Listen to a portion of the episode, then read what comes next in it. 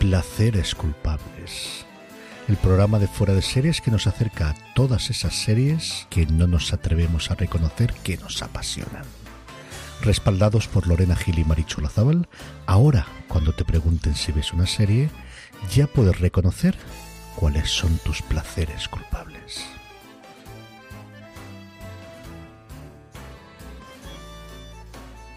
Hola a todos y bienvenidos una semana más a Placeres Culpables, el programa de fuera de series en el que, francamente, queridos, hablamos de las series de las que realmente nos apetece. Aunque no lo creáis, Maricho Lazábal y yo dijimos, vamos a hacer una sección en la que hablamos de una serie súper actual y después ya hablamos de series y hacemos un remember. Y de repente, a las tantas de la noche, Lorena dijo, ¿y si hacemos un regalo hoy a Maricho Lazábal y hablamos de su serie?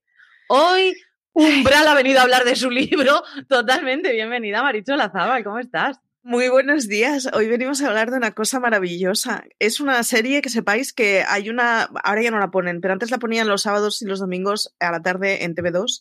Y tengo una colega que me llamaba en horas aleatorias, me hacía poner la tele y a ver cuántos fotogramas tardaba en averiguar el episodio. Así que hasta este punto soy yonki de esta serie. Pues luego hablaremos de esa serie, pero de lo que por el momento seguimos viendo es qué estamos viendo estas semanas, Marichu, de lo que también te estás haciendo un poco yonki si hace falta. Esta semana, ¿O la no? verdad, eh, estoy viendo, o sea, he visto muy poquitas cosas. Obviamente he visto el episodio de Line of Duty de esta semana, inenarrable, o sea, en shock. Eh, fatal, y estoy llevando fatal esto de que me esperen aún cuatro días para ver el nuevo episodio, que lo sepáis. Madre mía, qué temporadón. La semana pasada hicieron 10 millones de audiencia en Reino Unido, pero pocos me parecen. Pa, pasote. Bueno, he estado viendo a la caza de un asesino. Ah, Estoy aún con mis sabores. Es que no ¿Cómo sé es? muy- es que no sé si me está gustando o no, no lo sé. Es que además estoy con, estoy leyendo una cosa que sacó Maimés que se llama Las Luminosas, que es una cosa de saltos en el tiempo, pero así con, con un señor muy turbio que mata gente. Y tienen el mismo tipo de narrativa desordenada que en parte está bien, pero no acabas de saber si me está gustando o no. El libro me está gustando mucho, la serie no lo tengo claro. Y por supuesto, esta ha sido la semana de Sombra y Hueso. Netflix ha estrenado Sombra y Hueso y Marichu ha el yonki. Así que ¿Y te ha he gustado? visto Sombra y Hueso. Sí, ah, bueno, aún no lo he acabado, eh, me quedan un par de episodios. Pero me está gustando mucho. Y además, eh, bueno, a estas alturas. No, a estas alturas aún no. Ah, estamos justo antes de que salga eh, el Razones para ver de, de Sombra y Hueso que grabamos Álvaro y yo. Y ya os aviso que lo único que nos faltó fue una piscinita de barro y un par de bikinis. Porque a mí me ha gustado mucho y a Álvaro no le está gustando nada. Así que podréis ver los dos puntos de vista. A mí me está gustando mucho. O sea, que estás contenta. Sí, sí, sí, sí, Estás completamente. ¿Esa es la serie que tú destacas esta semana? Sí, esta es la semana de Sombra y Hueso. Además, e- es la semana de Sombra y Hueso. Está funcionando muy, bien en la web los contenidos de Sombra y Hueso, como era previsible. Eh, mis booktubers de cabecera, digamos que sigo en Instagram, están completamente obsesionados hablando de Sombra y Hueso esta semana. Y es lo que toca. Eh, el Oscuro es un tío macicísimo. Eh, la historia de los protas está contado con un dramatismo increíble y engancha y es drogalina para, para los ya adictos a las historias de Ley. Eh, me está pasando una cosa muy curiosa y es que mi entorno booktubero está a tope con sombra y hueso y mi Twitter, digamos que tengo menos gente de- del entorno de booktube, es mucho más templadita con sombra y hueso.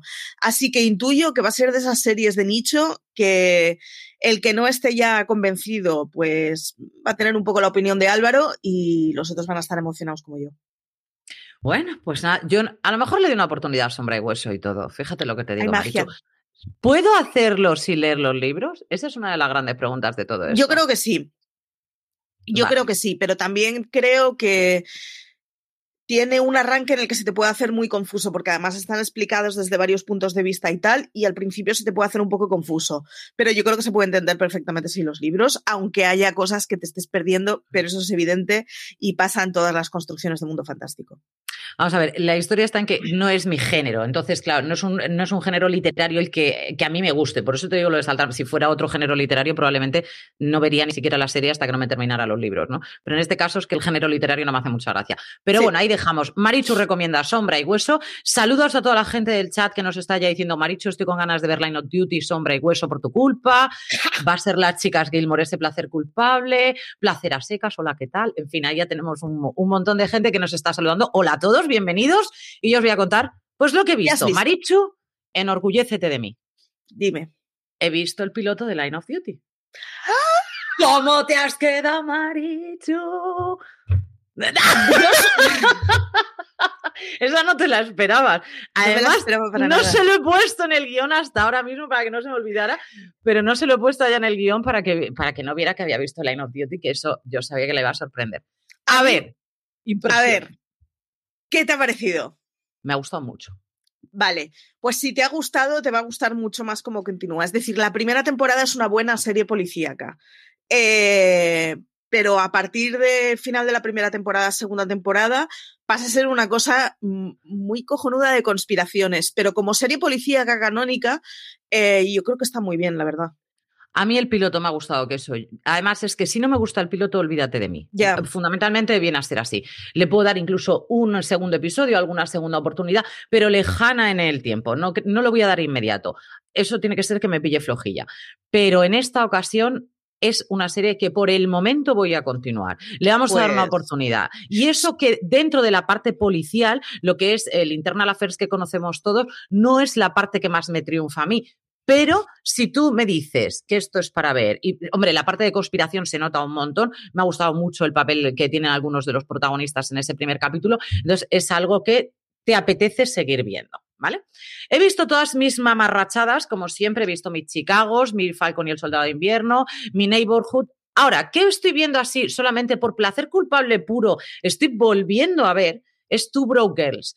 Me parece que es una serie que se quedó mmm, eh, para muchos como Kat Dennings fue el gran descubrimiento ahí, Beth Bers es otro descubrimiento, pero no el gran descubrimiento, sino Kat Dennings fue el gran descubrimiento, aunque ya la conocimos en Sexo en Nueva York en un capítulo y la tuvimos maravillada a todo el mundo.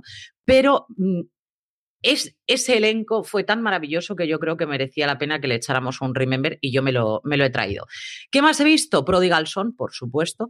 Y ahora, cositas que ha estrenado Disney Plus, que es El secreto de las ballenas es un documental que dirige James Cameron, que ha estado tres años para hacer y que tenemos la voz de Sigourney Weaver. Y yo se lo decía a Marichu, para mí es la voz de Jane Lynch, sí o sí. Yo cuando puso luego Sigourney Weaver dije, ¿en serio? O sea, lo tenía clavado que era Jane Lynch.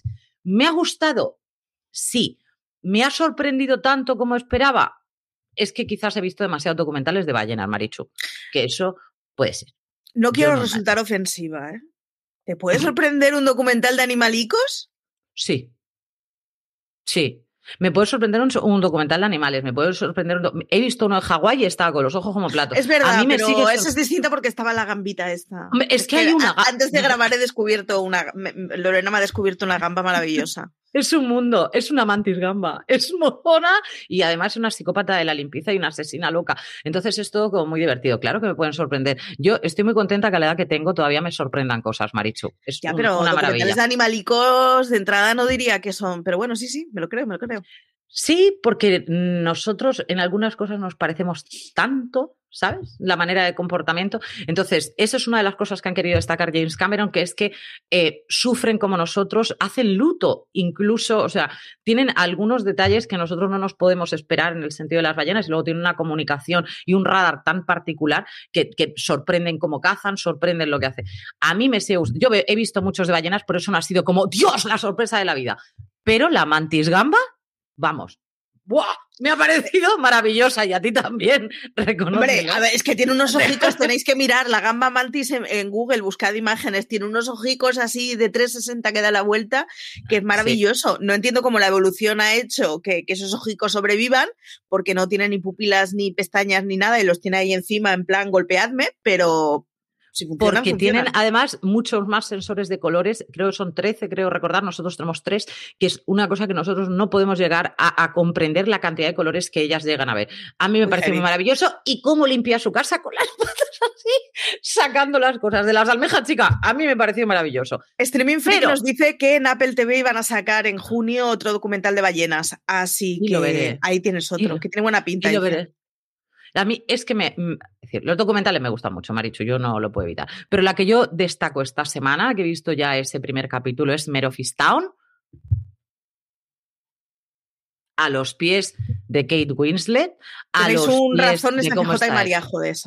Es una maravilla. Eh, a mí me ha recordado muchísimo, muchísimo a una saga de películas para televisión eh, que el protagonista es Tom Selleck, que se llama Jesse Stone que el que no lo haya visto, de verdad, lo recomiendo un montón. Si os gusta Mare Town, esto es en masculino en este caso, pero es muy, muy parecido. También tiene un toque a Bosch, tiene un toque...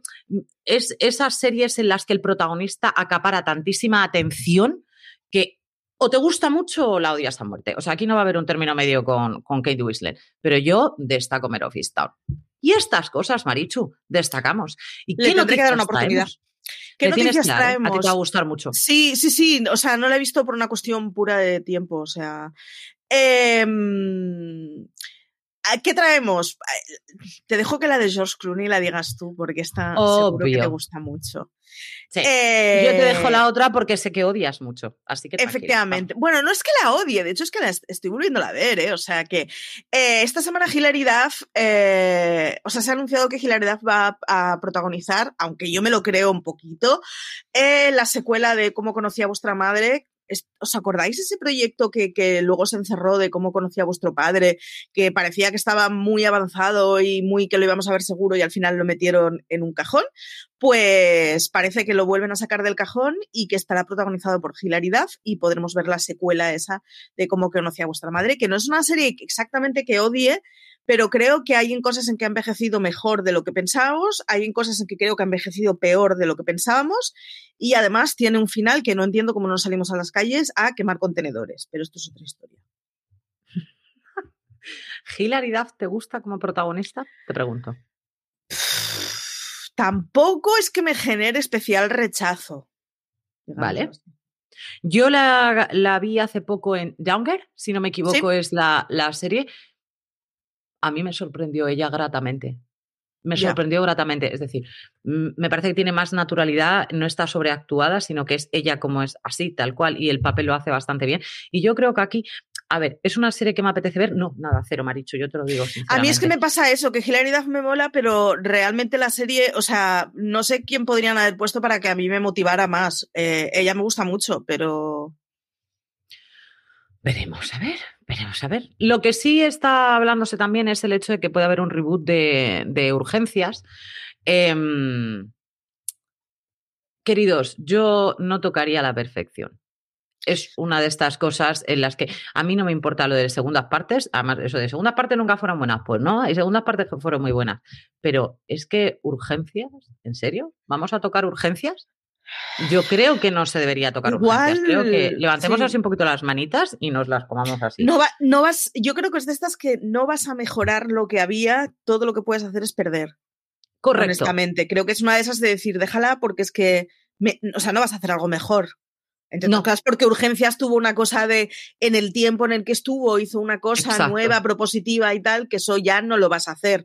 Entonces, déjalo porque lo vas a empeorar hay demasiadas series médicas en las que se ha avanzado muchísimo, en las que ahora ya casi todas son copia básica de urgencias. Entonces, urgencias, ¿qué es lo que va a hacer? Que hagamos un remember de esos protagonistas al fin y al cabo. porque ¿quién me vas a traer? Ahora un George Clooney mayor que ha decidido que vuelva a urgencias y, y, yo te voy a decir, ¿y? Es que no, no creo que tenga sentido el que vuelvan a hacer. Que lo vería, claro, me, me estamos preguntando. Es mi serie, yo te he traído hoy la tuya, tú me podrías traer la mía, pero es mi serie. Pero eso no significa que yo esté a favor de. No, de hecho, por ser mi serie, justamente déjala vivir. Es una de las cosas que. Pero bueno, hoy vamos a hablar de series blandas. Espera un segundito. En el chat, Fermon nos dice que qué digo de la noticia Mindhunter, que no la he puesto porque en placeres no acaba de encajar muy bien, pero que llevo chillando desde el día en que esta semana salió y estoy, ¿sabes cómo cuando eres chavala y, el chico que te gusta te dice que le interesas y tú intentas no hacerte muchas expectativas para que no te rompa el corazón? Pues esa es mm, ahora mismo mi situación con Mindhunter. No quiero que me rompan el corazoncito, pero Dios mío, eh, la Marichu interior lleva chillando toda la semana. Eso, hasta, aquí. Yo ya he dicho todo lo que tenía que decir de Mindhunter. Estás todo el rato así. O algo así. Yo es que te imagino de ser. Por cierto, nos preguntan si vamos a ver los Oscars. ¿Vamos a ver los Oscars, me ha dicho? Eh, yo no lo sé porque igual me esta noche igual me tengo que quedar currando. Entonces igual me escucho, me veo los Oscars, pero porque me ponga la radio de fondo.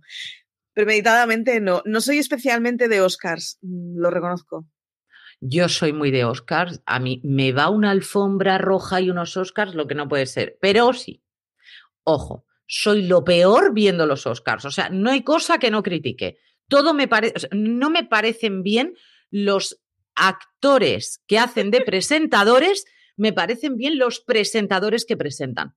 Creo que la naturalidad es totalmente diferente. Y entonces, cuando viene un presentador a presentar, se nota, es mucho más ágil. Cuando viene un actor a presentar, la fastidia está sobreactuado. Entonces, ya a partir de ahí empiezo. Bueno, los discursos, Marichu, yo conmigo los discursos, mmm, CJ Navas aguanta lo que no está escrito porque empiezo, ¿en serio?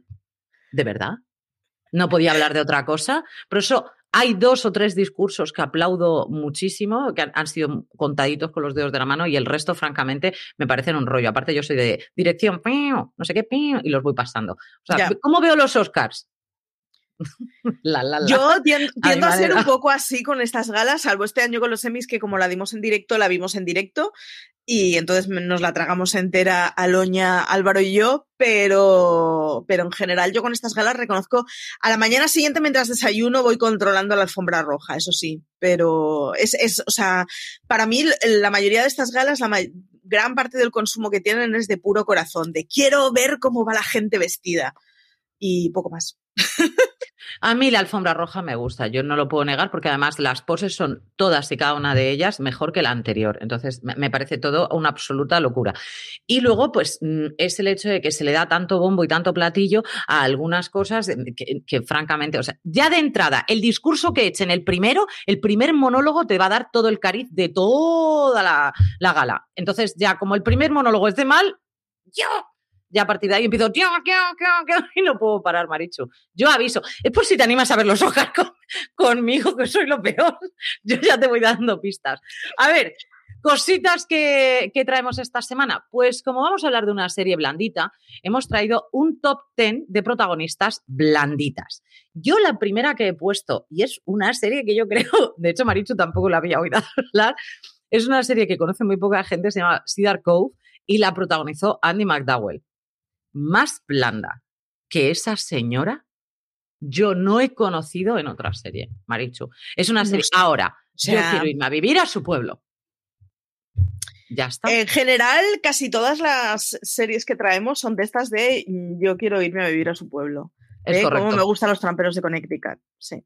Sí, es así, porque además es esa zona también, es una, es una cosa muy bonita, es muy, muy bonita, lo que son las imágenes son preciosas, pero ella es lo más flojo que yo he visto en muchísimo tiempo.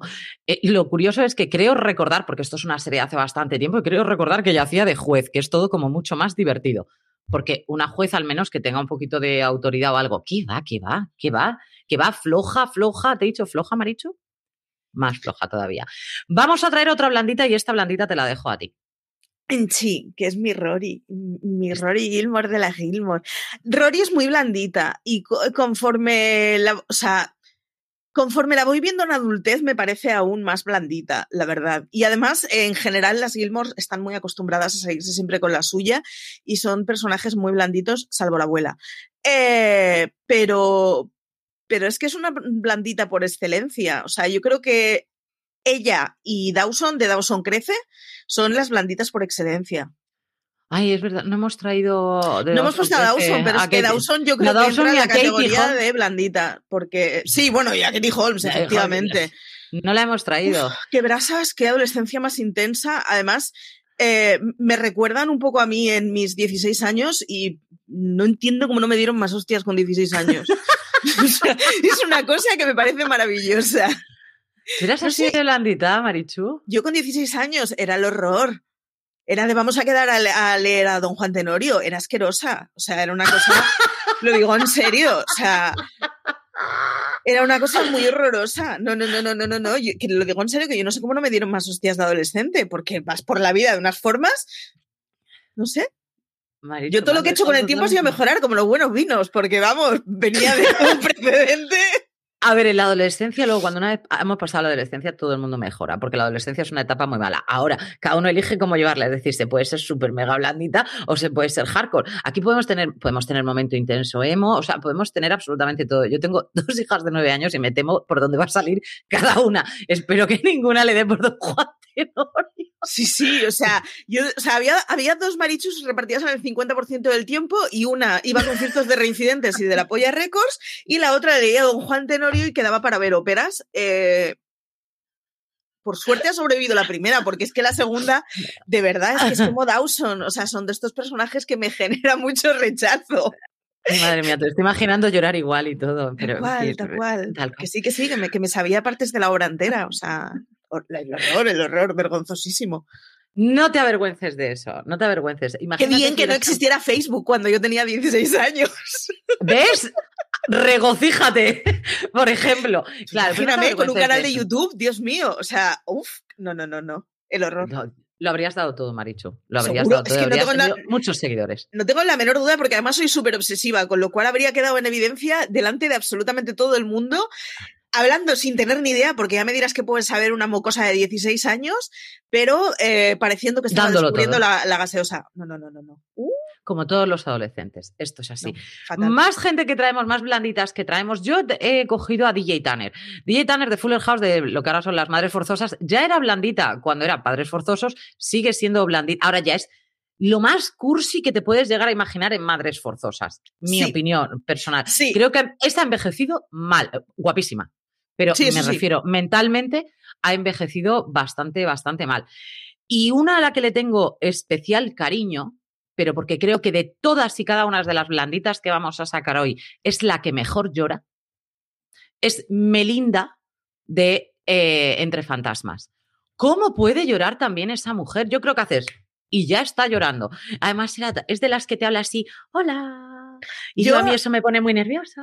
Reconozco que Entre Fantasmas es de esas series que no he visto, o sea, he visto cachos y he visto episodios sueltos y tal, porque durante mucho tiempo la emitían en la tele, pero es una serie que no he seguido porque es que me daba mucha pereza.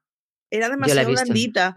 A mí me daba mucha pereza. Y, o sea, aquí el canario la tiene bendecida, ¿eh? O sea que. Pero a mí me ha dado siempre mucha pereza, no lo sé.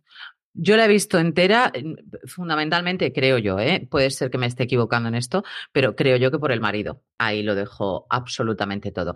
Una serie que trajimos también la semana pasada fue Country Comfort, que me la he tragado enterita.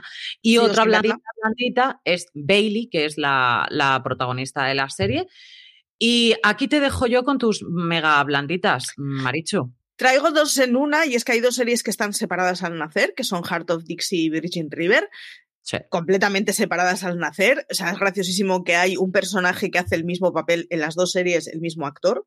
Me parece maravilloso que a nadie le haya saltado las alarmas, pero bueno, ya, ya me está bien porque total es drogalina de esta de ver en, en, días que estás reglosa perdida, es maravillosa. Eh, y son las protagonistas de Heart of Dixie, So Heart, que era esa pija neoyorquina que necesitaba ir por la vida con Manolos Blahnik y la pones en medio de un pueblo de a saber qué Connecticut y Melinda Monroe, que es la protagonista de Virgin River, que es otra. Fíjate que aún y con todo, hasta Melinda Monroe, o sea, mm, parece un maki comparado con, con las señoritas O'Hart, porque eran la cosa más cursi que había en el universo. Eh, yo soy más fan de, de, Melinda Monroe, la verdad, porque me parece que dentro de toda la cursilería al menos tiene un poquito de sangre. Pero las dos son, son bastante sin sangre. Y cerramos la lista con, con, con Calista. con Super Calista. Sí, y es que hay otra de estas series de toda la vida cursilonas que es Brothers and Sisters y estaba protagonizada por Calista Flockhart que hacía de Kitty, que era un personaje de los que su propia familia se reía, o sea, y era una serie cursi y su familia se reía de ella, o sea, que ya, mm, en fin, la guindita del pastel. Eh, Brothers and Sisters, buenos enganches me pillé yo con esa serie. Tú te pillas enganches con casi todo, Marichu, y sobre todo si es este tipo de serie. Sí, sí, sí. Yo, como son. Estas, estas series solo las consumo de forma compulsiva. Me gustaría decir otra cosa, pero no se da el caso. Yo destaco que, por ejemplo, tú has dicho que estabas a favor de Melinda Monroe, yo estaría a favor de Zoe Hart, porque creo que Melinda Monroe lo que le pasa es que es una depresiva. Entonces, y por lo menos la, la, otra chica no era depresiva, era simplemente, bueno, la vida.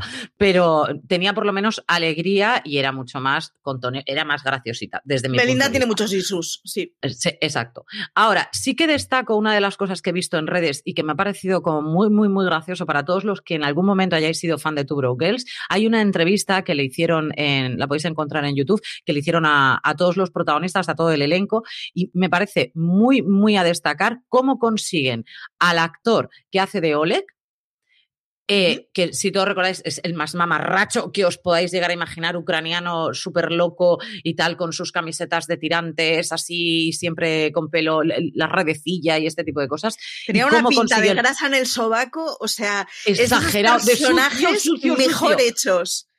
Pues ah. eh, así se presentó a la entrevista. Y es por eso por lo que le dieron el papel. Como era de cocinero, todos aparecieron vestidos de cocinero y él apareció así.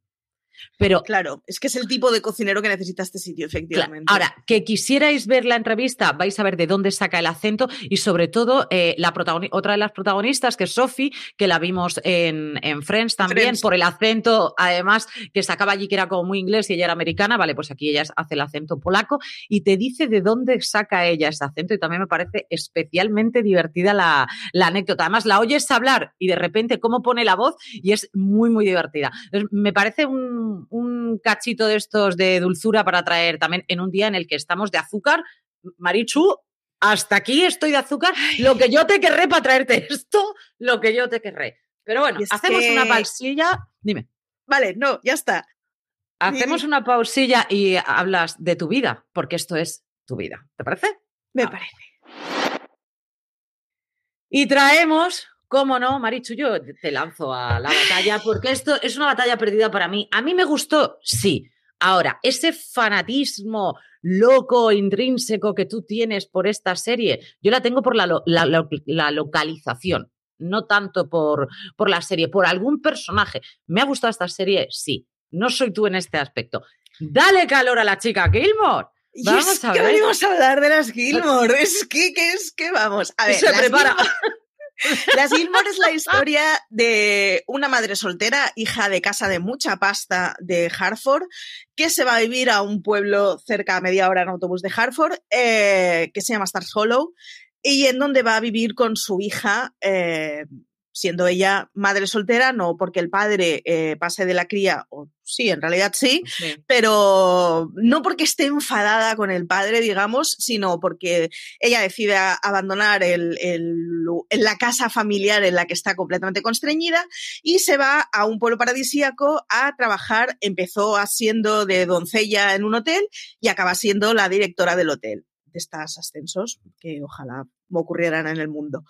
Eh, techo de cristal, ¿dónde?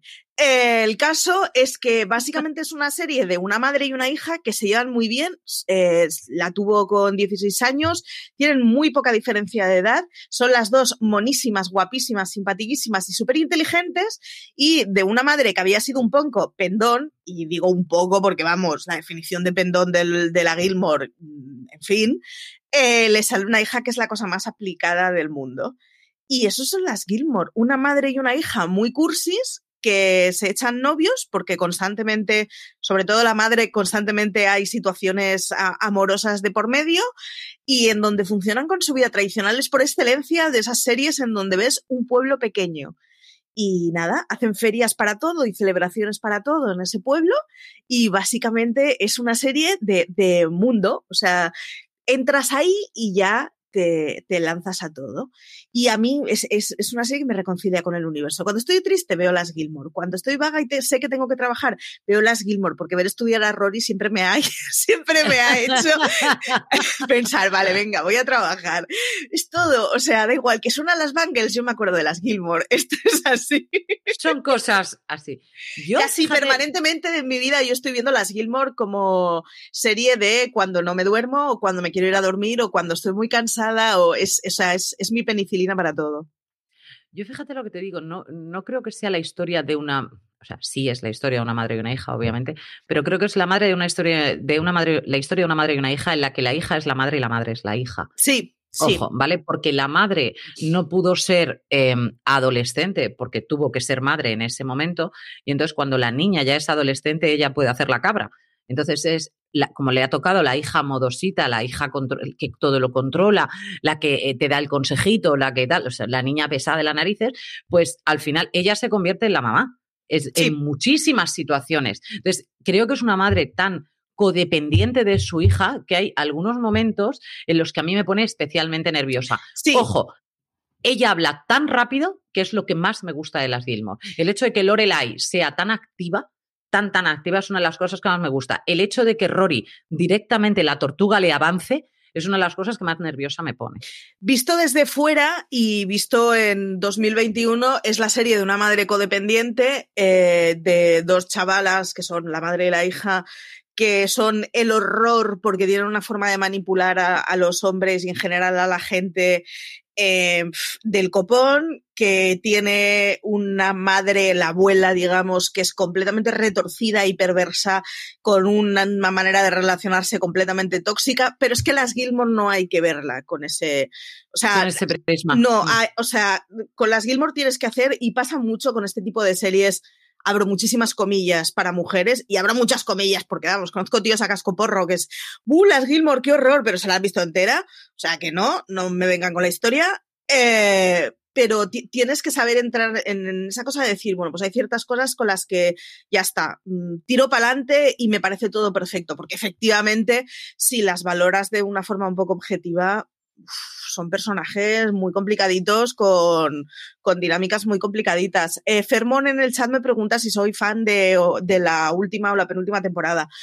La última, la penúltima temporada, es, esta es una serie de, las, de la Paladino y la última y la penúltima temporada, la Paladino se salió del proyecto y bueno, eh, se nota se nota mucho, pero también creo que se nota por una cuestión de ley de vida y es que las cosas que tenían sentido cuando, o sea, cuando Rory Gilmore tenía 15 años no tiene sentido cuando Rory Gilmore tiene 20 años y esto es así. Y con 22 años no puede seguir siendo la misma persona y es muy difícil una serie de estas evolucionarla en una cosa que sea más urbana, más joven, más... es muy difícil. De hecho, si os dais cuenta, cuando Paladino volvió con A Year in the Life, creo que se llama la secuela, que son cuatro episodios que grabó para Netflix, eh, vuelve a ser un poco eh, una cosa súper rescatada en el tiempo en donde a Rory le tienes que sacar de su rutina para que vuelva a estar en el pueblo y tal, porque es una serie que solo tiene lógica en ese entorno. Si la sacas de ese entorno es una serie que no funciona. Tiene que funcionar en un pueblo pequeño donde Rory sea o una chica muy joven o un personaje que sea la típica señora ama de casa que es, que es señora de su señor. Y ya sé que son unas formas muy decimonónicas de ver, eh, de ver a la sociedad, pero es que es el tipo de serie a la que le pega este funcionamiento. El funcionamiento urbano de soy una abogada de Nueva York, pues no funciona. Eso es Crazy Girlfriend los cinco primeros minutos. Luego tiene que claudicar con otra cosa. Yo tengo que decir que a mí de los personajes que más me gusta es el de Melissa McCarthy. Es un, personaje que hizo que creo que lo clavo. Además, es divertidísimo porque hay entrevistas a Melissa McCarthy en las que dice que yo es que me trago todo este tipo de cosas, ¿vale? Yo lo, el después lo veo casi todo. Entonces, dice que ella estaba en el set de las chicas Gilmore y era de las diez mil veces que estaba ya embarazada, pero de mentira, ¿vale? Porque la pulsera dice, yo no sé cuántas veces me quedé embarazada en la serie. Entonces, ella llevaba la tripa puesta como si estuviera embarazada. Y entonces, en aquella época, dice yo que era muy guay y fumaba, dice que entonces empezaba a darle caladas al cigarro y para tirar el humo hacía y se daba un golpe y hacía... Y en ese momento, todo, claro, se morían de risa la gente hasta que volvió a repetirlo y de repente pasaba un bus de estos en los que te van enseñando los, eh, los, los donde estaban rodando. Y claro, y la otra seguía como diciendo, esto es súper divertido, ¿por qué me estáis mirando tan mal? Y se dio la vuelta y la gente, muy esto le pasó dos veces, porque además lo volvió a repetir. es buenísima. McCarthy es buenísima y creo que aquí plasma muy bien el, papel que quiere hacer. Me gusta mucho el marido, me gusta, o sea, ese entorno me parece muy, muy entretenido. Ahora, con respecto a la madre de Lorelai, la abuela de Rory, mm, yo creo que no se le da el valor suficiente a, a los problemas psicológicos que tuvo que pasar esa señora cuando ve que su hija de la alta sociedad pasa a escaparse de su casa, a tener la niña, a no dejar ver a su, a su nieta hasta que pasa bastante tiempo y necesita la ayuda de ella. Ahora sí, me dejas ver a la niña. Es decir, como madre, puede ser una madre más ausente, pero nunca ha sido ausente del todo. Simplemente ha sido una madre educada en la alta sociedad, pero no, ha sido una madre ausente involuntaria, eh, ojo. Exacta, eh. Exactamente. Estamos viendo a Lorelai que era totalmente una macarra revolucionada y que ha hecho lo que le ha salido de las narices y que va en contra del sistema, que me parece fenomenal que vayas en contra del sistema. Pero si tu madre es tu madre y cuando la has necesitado sí que ha sido a pedir. Yo, de hecho, la, la crítica la crítica que tengo con las Gilmore más gorda es que el rico se puede permitir no depender del dinero hasta que lo necesita. Correcto. O sea, Lorelai se puede permitir el lujo de decir, pues ahora me voy y voy a trabajar. Sí, pero sabes que siempre vas a tener un lugar al que recurrir y en donde tu hija va a poder ir a un colegio privado de élite para que luego vaya a la Ivy League universitaria, porque tienes unos padres. Y, eso es una cosa que a mí es, es la, la, cosa que tengo más que olvidar siempre cuando veo las Gilmore, porque cada vez que me venden la historia esta de que Lorelai es una mujer hecha a sí misma, no es una mujer hecha a sí misma. Es una mujer que tiene la tranquilidad de que siempre la va a rescatar a alguien. O sea, es una señora que en cuatro o cinco años es el tiempo en el que ahorra para luego comprarse su propio hotel con Melinda y cuando les falla la pasta, tiene un amigo que básicamente lo que hace es dejarle todos sus ahorros para que monte el negocio. Quiero decir, que, que, sí, y que, que, hay que dejarse ayudar en la vida y que, oye, me parece muy bien que recurra a la familia si es para mejorar la educación de la hija, lo que tú quieras, pero no me lo vendáis como que es una mujer hecha a sí misma, porque es una mujer hecha a sí misma hasta que decide que, que no, que quiere que su niña vaya a un colegio privado. Y está muy guay recurrir a eso porque lo tienes, pero no me lo vendas como la salvadora de la sociedad, porque no es verdad, porque no funciona así. eso por una parte. Y por otra parte es el hecho del el, chantaje, eh, que ella considera un chantaje el hecho de que tenga que ir a cenar con sus padres en justo pago por el, por el hecho de que te están pagando la carrera de tu hija, maja. Entonces, mm, que eso ella lo vea tan problemático, tan odioso, tan... O sea, ella es una egoísta de tres pares de narices. Y, con todo, tiene que la madre, o sea, la madre sabe cómo retorcer ese egoísmo para utilizarlo en su favor, ¿eh? O sea, yo creo que, que la madre de la Gilmore, a pesar de todo lo que haya pasado, eh, tiene un punto retorcido potente. Pero también te digo, es que con Lorelai Gilmore no hay muchas otras formas de relacionarse, porque si no, efectivamente es una señora, pues a Luke, ¿cuántas veces le ha dejado tirado en los siete años de serie que hemos visto, no? O sea, es una señora que funciona yo, yo misma y luego después yo. Pero, pero yo por eso digo que es, son de estas cosas que hay que obviar con este tipo de series y especialmente con las Gilmore. Porque las Gilmore tienen una premisa en donde las protagonistas, a poco que las valores objetivamente, son abofeteables las dos. A muerte. Porque la niña es una repipi de narices.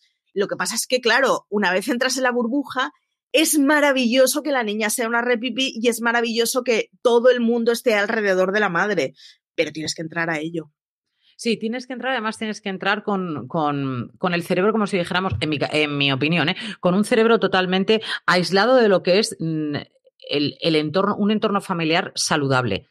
Sí, sí, opinión. sí porque creo que no lo es en ninguno de los casos y eso lo ha conseguido Lorelai. Es decir, el hecho de que no tenga un entorno saludable emocionalmente a nivel familiar y que me parece muy bien cuando te haces una familia urbana, de hecho me parece maravilloso, es de las mejores cosas que hay en la vida, pero no te puedes olvidar, chata, que sigues pidiéndole dinero a tus padres. O sea, encima no vayas criticándolo por todos lados. Hay, hay determinados matices dentro de las chicas Gilmore en que las amas y al mismo tiempo, como tú decías, te dan ganas de darle dos leches viendas porque dices, vamos a ver, Perla, ¿tú te lo estás pensando? Bueno, y tienen la, cosa carca esa de que en teoría eh, la mejor amiga de Lorelai es Rory, pero sin embargo le oculta cuando sale con ningún hombre a su propia hija. No digo que tu hija tenga que estar viendo cómo te metes en la cama con un tío, pero de ahí a que pasa a ser un tema tabú y no pueda haber, o sea, ningún hombre con el que sale su madre va a ser visto nunca por la hija, es como, hostia, pues igual tenemos un problemita, ¿eh? O sea, que estas cosas igual habría que tratarlas con más naturalidad.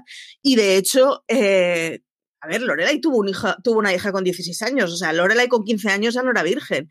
Su hija a los 17 años se acuesta con un chaval y entonces se monta un, gran espectáculo. Y es como, pues es que... Hazte, mirar. Hazte, mirar primero por tu propio caso, pero luego porque entra dentro de esas cosas que pueden pasar con 17 años, ¿no? Entonces, es como, o sea, tiene, un, tiene unas formas de funcionar que realmente son terriblemente tóxicas. Y, nos dice Streaming Freak, algunos de los temas de la serie han quedado desfasados, desfasadísimos completamente. Eh, de hecho, Michelle es evidentemente un tipo gay, en el, en la, en el, digamos, en el reboot del anual. De hecho, tiene su pareja estable y toda la historia. Y cuando le ves en la serie original, muy pocas veces habla de parejas y siempre en el ambiguo, eh, sin decir él o ella, para que no tenga que eh, evidenciar que, que Michelle es gay, pues ya está. Pero claro, pero es que es una serie que en su momento las cosas de las que te hablaban novedosas eran otras. Y las cosas de las que te hablaban novedosas no dejaba de ser una serie familiar sin que tuviera que haber eh, la figura del hombre siendo el padre de familia que al final es el que decide las cosas. Eh, o sea, las Gilmore explicaron muchas cosas nuevas en un momento distinto. Lo que pasa es que han sido unos años en los que ha evolucionado suficiente la sociedad como para que en una década y pico se haya quedado pues muy arcaica y me parece maravilloso que se haya quedado antigua, pero hay que verla en un contexto en el que es y siendo consciente de que, bueno, en ese momento pues la historia de una madre soltera que cría a su hija era una cosa distinta porque además no está en un entorno conflictivo, eh, está en un pueblo súper confortable, tiene una red de seguridad social brutal porque tiene una red de amigos estable. Bueno, da una serie de imágenes que no eran las que estábamos acostumbrados cuando nos vendían la historia de una madre soltera con su hija. Dentro de todo eso, yo creo que hay que mirar bien el espejo a la chica Gilmore y decir, ¿Es una serie que compensa ver? Yo creo que sí, Marichu. Sí. Porque al fin y al cabo sigue siendo una serie en la que nosotros, porque ya tenemos, eh, es decir, somos puñeteros a la hora de analizar ya la serie. ¿Por qué? Pues primero, porque han pasado muchos años y ya podemos darle toda la caña que le queremos dar. Eh, Efectivamente. ningún tipo de problema. Esto nos pasa cuando se estrenó y esto no lo habríamos dicho. De ninguna de las maneras habríamos dicho, súper adorable, me tiene súper enganchada, plim, pam, pum, bocadillo atún. Ahora, a día de hoy la estamos viendo y dices, las cojo y las reviento. A las dos, además, sin ningún tipo de problema. ¿Es una serie que compensa ver? Sí. Porque, de porque si obviamos lo que tú debes decir, si borramos toda esta parte en la que la vamos a analizar a fondo, sino si te dejas llevar, si realmente te dejas llevar, es una serie adorabilísima. Adorabilísima. De, hecho, hay una decisión que a mí me gusta mucho porque es la muestra de cómo eh, las Gilmore estuvieron en un impasse temporal en donde las cosas cambiaron mucho. Keiko Ajena, a la que ahora vemos en Prodigal Son, que es una chavala metida en una botella de formol junto con la forense de NCIS, eh, porque tiene tropecientos mil años y sigue pareciendo una niña de 16 años, es una cosa flipante. El caso es que Keiko Ajena en la serie, en las dos últimas temporadas, y esto es una cosa que Paladino ella ha manifestado que no le gustó cuál fue la solución, la, la, casan y la embarazan en la primera vez que hace el amor con su primerizo marido, que es un señor bastante descerebradito, porque la verdad es que no es el lápiz más afilado de la caja, y que se queda básicamente eh, en el pueblo sin poder hacer su sueño de ser una música grunge. Y Paladino ha dicho más de una vez que a ella no le gusta lo que hicieron con Keiko Ajena y el que la, condenasen a, a, quedarse ahí pero es que es muestra de un momento en el que la decisión que tomaba es la que, la que tocaba, es la que se tomó. Y Paladino hubiera hecho una decisión que era muy moderna en su tiempo, que sería, pues, pues sí, pues incluso embarazarla si quieres, pero esa señora podía ser una señora independiente, casada con un señor que tuviera dos dedos de frente, que es lo que se merece, o sola, me da igual, pero no estar con el mm, lerdito que tiene de marido, pero es que es, o sea, eh, me parece que es muestra del momento. Lo que tocaba es lo que se hizo con ella y lo que hubiera hecho Paladino hubiera sido una cosa mucho más transgresora e interesante. Sin ningún género de duda. Y ahí se notó bastante en esas últimas temporadas la ausencia de Paladino. Y además, luego nos dio mucha pena porque Paladino sacó luego otra serie que era, que es, la protagonista es la misma que de The Younger. Y que me pareció muy adorable y sin, em, que también era otra en pueblo, pero era en esta ocasión era una profesora de baile. A mí me gustaba un montón. La cancelaron la primera temporada y yo tenía ganas porque Paladino es de estas personas a las que sigo lo que hace, que es interesante. Que la fastidiaron al final, Francamente, queridos, yo creo que sí. Pero bueno, nos queda muy poquito tiempo. Vamos a traer esas dos series que blanditas, en este caso. Vamos a hacer un remember de el remember que yo traigo en esta ocasión, Marichu, es el de Parenthood. Creo que por una parte, porque sale Lorelai, vamos a vamos a traerla otra vez. Sale la que es su actual pareja a día de hoy, que es el que aquí hacía de su hermano.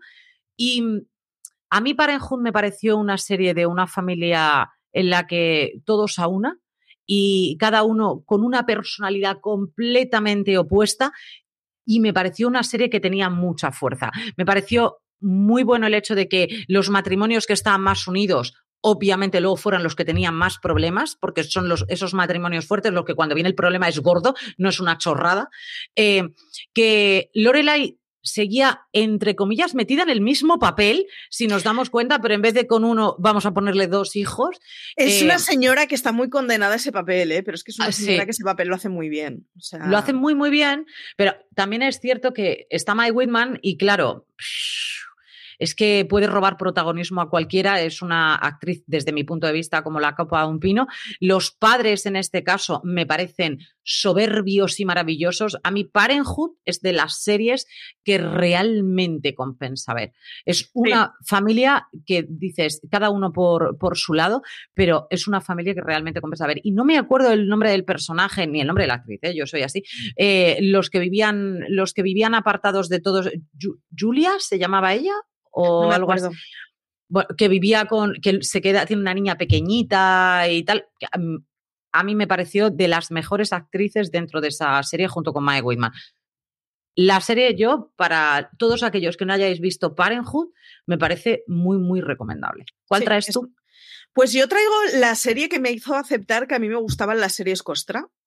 Y esto es así. Hay un momento en tu vida en que tienes que aceptar que te gusta el mamarrachismo. Y en mi caso fue con GCB, que es una serie infumable que hicieron en ABC, en donde GCB en español he buscado cómo se tradujo, porque se tradujo como Golfas, Cursis y Beatas, que era una historia de pueblo pequeño en donde, bueno, la, la, chica exitosa de clase del instituto se había ido a la gran ciudad y tenía que volver al pueblo. Y entonces es básicamente una serie que sucedía en Texas, en el Texas del petróleo, en el Texas en donde hay algunos que de golpe tienen muchos dineros y otros que sigan siendo gente de granja. Em, en donde había un par de ellas que eran completamente plasticosas, unas actrices hechas, o sea, pues eso, es que actrices hechas de, plástico. Y es que estaba Christine Chenoweth, que maravillosa, como canta es una señora maravillosa, ¿eh? O sea, luego yo la he visto en papeles de decir, es una tía que sabe actuar, que ha hecho muchísimas cosas de teatro, que canta que te mueres de bien. Ha ganado Tonys para aburrir. Ella fue la que salió en Glee cantando con la protagonista de Glee, eh, que, cantaba, que cantaba una canción, creo que Liza Minnelli. O sea, y la vemos hacer un, papel en el oeste de la Casa Blanca muy automofado, maravilloso. Y es una tía que mide lo que yo. Esa chavala tiene que medir menos de un metro y medio. O sea, tiene que ser como yo. Eso sí, es como una Barbie, pero en tamaño XS. Y entonces está muy operada, tiene un rubio súper oxigenado, la piel la tiene muy morena, eh, toda ella está como de estos delgados de gimnasio de ya han pasado muchos años y te sigues manteniendo muy bien. Es una señorita de plástico que no tiene que tener un pelo de descerebrada seguro, pero explota mucho esa imagen de Barbie de metro y medio en esta serie. 1,50. ¿Ves? Pues es que ya te he dicho, yo a esta chica cuando le veo con fotos es como, es que le, pasa lo mismo que a mí, que le duele las tortícolis cuando habla con la gente. Aquí se han flipado porque han puesto que pesa 57 kilos. Ni de broma, no llega a pesar 57 kilos. Ni de coña. No llega.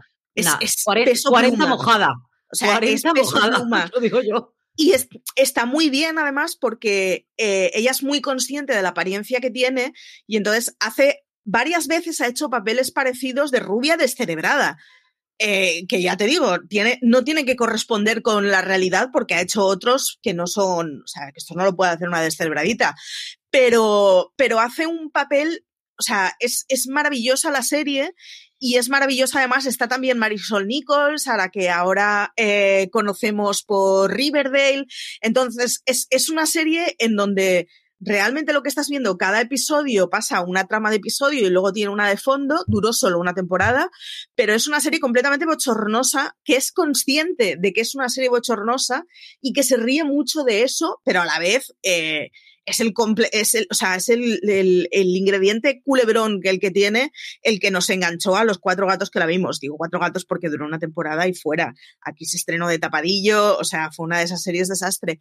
Pero mm, me hubiera encantado que hubiera seguido más temporadas porque era una especie de coger mujeres desesperadas y pervertir completamente la fórmula de, de mujeres desesperadas para hacer una cosa que sea muy estriónica. Y a mí, en ese contexto, me parecía maravilloso. Ahora, fue ese momento de estar esperando que saliera el episodio esa semana como un yonki y pensar, hostia, con lo que tú has sido. ¿Qué haces viendo esto? Y fue ese momento en lo de Maricho aceptó que a mí es que las series mamarrachas me gustan mucho. Yo, francamente, Maricho, yo creo que las series mamarrachas nos hemos visto mamarrachadas desde que somos muy pequeños. Lo que pasa que eh, no teníamos más opciones y nada más que estaban las mamarrachadas. ¿eh? Ojo, había muy pocas series que fueran muy, muy buenas. Yo tengo que decir, mira, mm, la que os he dicho antes, la de Sear Cove, es mamarracha de, de, pro. Pero es que yo he visto hasta Make It or Break It, que eso ya es de pecado mortal de niñas gimnastas de 15 años. Sí. ¿La he visto? Sí. ¿Placer culpable? Sí.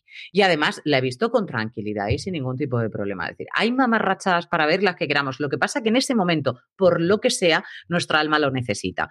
Y con eso no nos pasa nada, Marichu. Lo admitimos aquí en estos placeres culpables que vais a ir descubriendo cómo hemos visto series que no os podéis ni llegar a creer que yo he visto series que nadie ha escuchado ni que existen. Sí, Lorena Cruz es muy fan de esas series que nunca nadie supo que existían.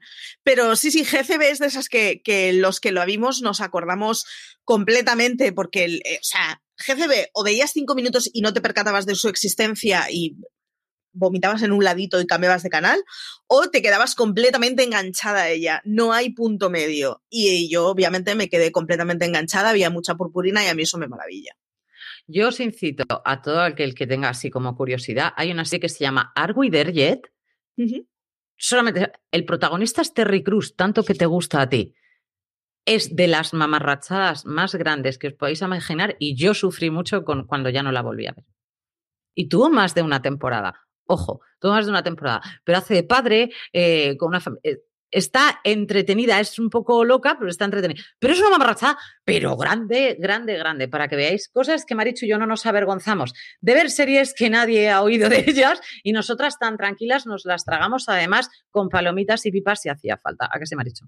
Sí, efectivamente. Y yo, de hecho, GCB es una de esas series eh, de cuando si querías ver series te tenías que buscar la vida, que yo creo que incluso la tengo que tener algún disco duro perdido antiguo, porque es de esas series que yo he ido guardando de pensar, esto habrá un momento en mi vida en que Marichu a las 5 de la mañana, una noche que no se pueda dormir, dirá, esta es la droga que yo necesito ahora.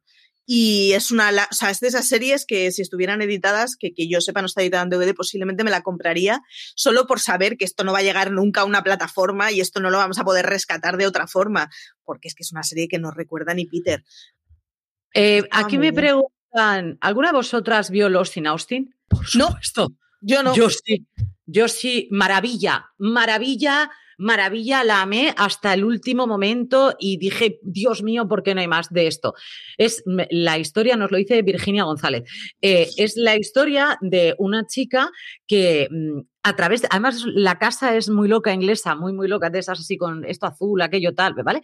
Eh, se mete en el cuarto de baño y traspasa al momento de la vida de Jane Austen. Entonces, en este caso, de orgullo y prejuicio. Ella es una psicópata que cuando está, como dice Marichu, está reglosa, se lee orgullo y prejuicio, sí o sí. Marichu ve la chica Gilmore, esta se lee orgullo y prejuicio, empieza a leerse la tal, va al cuarto de baño y de repente la que entra es la protagonista de orgullo y prejuicio y la que pasa al otro lado es esta chica del siglo XX, en este caso, porque esta serie ya lleva un ratico, es esta chica del siglo XX que, claro, lleva pintalabios, chupa de cuero, pantalones es maravilloso porque además es cuando ella ve cómo la gente se limpia los dientes es como no, a que me explota la cabeza.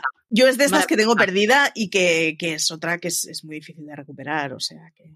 A mí me encanta porque se pone brillo de labios, besa a uno, o sea, es que es todo como muy loco, se fuma un cigarro, todo, todo, todo, todo muy loco, porque claro, estamos hablando de aquella época y que tú beses a un chico, pero vamos a ver, que me estás contando que se ponga brillo de labios. Claro, las otras era como, ¿cómo tienes los morros así? Claro, o sea, mm, Maravilloso, maravilloso. Yo digo que lo sepáis, que si es una de las cosas, si sois fans de esa época victoriana y queréis ver cómo sería ese traspaso de tú que tienes la cabeza de ahora, de que si alguien te dice algo lo puedes mandar a freír monas sin ningún tipo de problema y que las mujeres votan y que además tenemos pasta de dientes, pues chica, lo juntas todo. Y Bueno, y la escena, claro, esto para los que son muy, muy fans de, Jane Austen, pueden ver que la escena del lago que tanto conocemos, esa escena en el libro, en, Orgullo y Prejuicio esa escena no existe. Quiero que lo entendáis, ¿vale?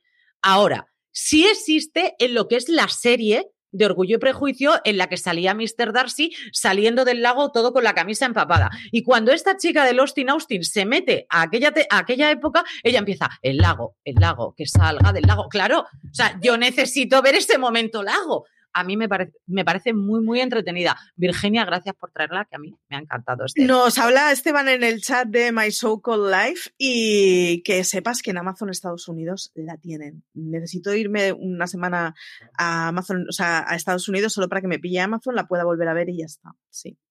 Así, tranquilamente. Pues nada, Marichu, nos tenemos que ir. Nos tenemos que ir yendo, efectivamente. Que nada, como siempre, eh, recordaros que nos podéis consultar en absolutamente todas nuestras redes sociales, que nos podéis leer en fueradeseries.com, que nos podéis seguir en los diferentes podcasts que publicamos de lunes a sábado y que el domingo que no publicamos podcast emitimos en directo esto y es que tanto el Placeres Culpables como el streaming como el universo Marvel se emiten en directo en Twitch, en Facebook, en todos lados. Así que nada, que, que, acudáis a nosotros, que nos hace muy contentos cuando nos dejáis comentarios y me gustas y cuando veis las cosas. Y que nada, que muchísimas gracias a todos los que han estado en directo, porque es, una, es un gustazo lo de ir viendo en el chat comentarios y estar hablando para alguien. Así que, que muchísimas gracias. Muchísimas gracias a todos los que habéis estado ahí. Como siempre, ya sabéis que nosotras los domingos lo que nos apetece hablar, y eso, Marichu, ya es bastante porque se ha despertado al alba, que serán las 10, 10 y pico de la mañana. Hoy no, hoy he madrugado, ¿eh? hoy a las 9. ¿Qué dices? Sí, sí, sí. Hoy ha tocado madrugón. Como, bueno, entonces la siesta de Marichu va a ser espectacular, yo ya voy avisando. De hecho, ya se está empezando a desmaquillar. Que sepáis que el viernes me lo tomé de semi vacaciones porque sabía que el domingo iba a tener que trabajar muchísimo, entonces el viernes me desperté bastante tarde. Así que. Estos son cosas que no nos sorprenden, pero que eso sí, nos gusta mucho compartirlas con vosotros todos los domingos. Muchísimas gracias por estar ahí una vez más en este placer culpable. Así que